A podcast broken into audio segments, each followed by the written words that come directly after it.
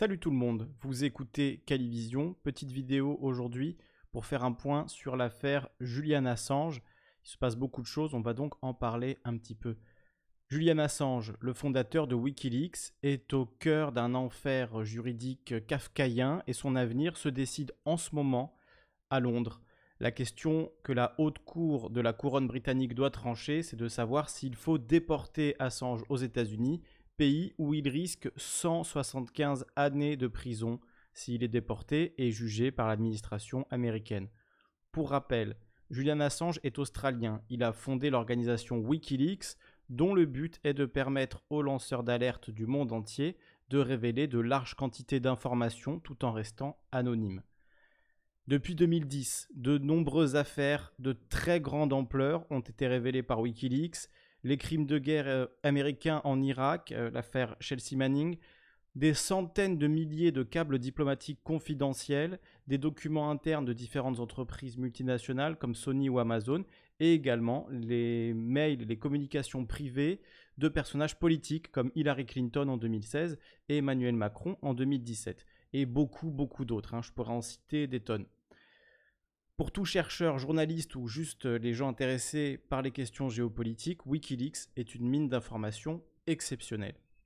Évidemment, ces très nombreuses révélations ont embarrassé, c'est moins qu'on puisse dire, de très nombreuses personnes au plus haut niveau de beaucoup de pays différents, et en particulier les États-Unis d'Amérique. Le dossier contre Julian Assange est en partie une construction artificielle dont l'unique but est de le déporter pour le condamner à finir sa vie derrière les barreaux aux États-Unis. L'administration américaine lui reproche, sans présenter aucune preuve, d'avoir aidé Chelsea Manning à pirater un ordinateur fédéral. Il lui a également reproché d'avoir omis d'effacer les noms de certaines personnes dans un petit nombre de documents sur les millions de documents révélés par Wikileaks depuis 10 ans, car cela aurait pu mettre en danger des sources ou des agents de l'armée américaine Là non plus, les preuves apportées euh, ne sont pas. Enfin, il n'y a pas de preuves que ça a été effectivement le cas et que des gens euh, aient eu euh, leur vie mise en danger par les révélations de Wikileaks. Il n'y a pas de preuve de ça. Pourtant, les Américains disent oui, mais ça aurait pu arriver. Donc, ça justifie qu'ils soient déportés et condamnés à 175 ans de prison, alors qu'en réalité, c'est même pas un crime de révéler ce type d'informations. Et là où l'affaire devient absolument kafkaïenne, c'est que Julian Assange, qui a vécu quand même entre 2012 et 2019, donc sept années enfermé dans l'ambassade d'Équateur, depuis avril 2019, il est détenu dans des conditions épouvantables, sans avoir la possibilité de préparer son dossier et sa défense. Selon ses proches, il a été victime d'une torture psychologique extrême. Sa famille et ses avocats sont victimes depuis des années de pression et de menaces également. Et sa mère, euh, d'ailleurs, euh, est extrêmement inquiète pour la santé de son fils et pense qu'il va, il va même peut-être euh, mettre fin à ses jours s'il est extradé aux États-Unis. En tout cas, il pourrait, il pourrait tenter de le faire.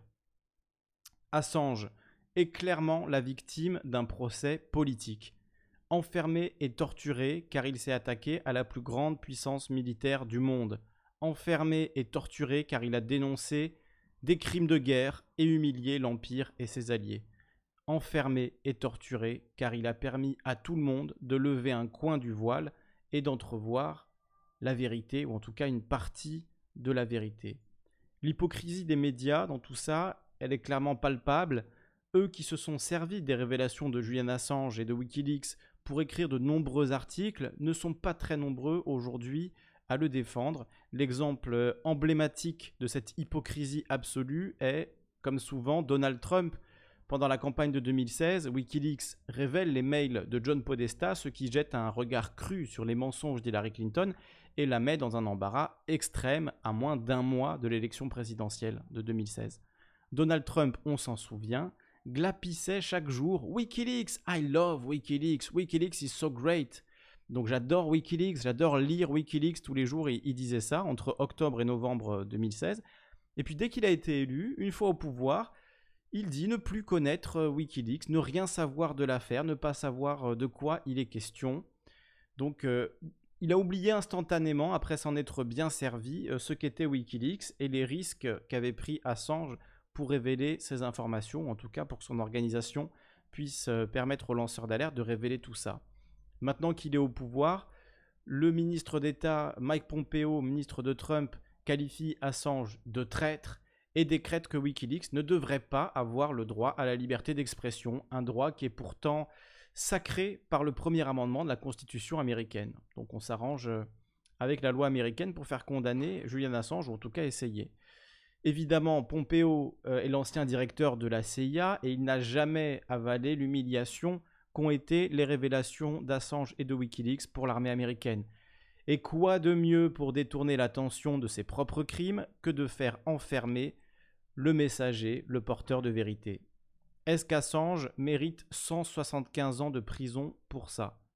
Est-ce qu'il est un traître ou un héros Un ange ou un démon? En vérité, c'est même pas la question. La question, c'est plutôt pourquoi celui qui a révélé ces crimes est en prison et ceux qui les ont commis sont toujours en liberté.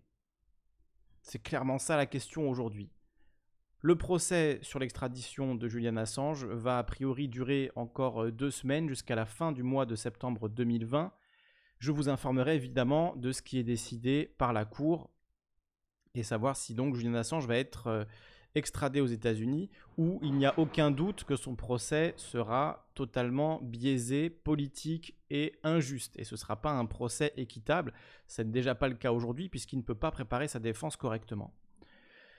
Une pensée et un immense soutien à tous les lanceurs d'alerte et lanceuses d'alerte du monde entier qui, on le voit, risquent tout pour nous informer. Soutien donc à Chelsea Manning, Julian Assange, Edward Snowden, Karim Ben Ali et tous les autres et toutes les autres. Soutien, force, le combat continue. A très bientôt sur Calivision.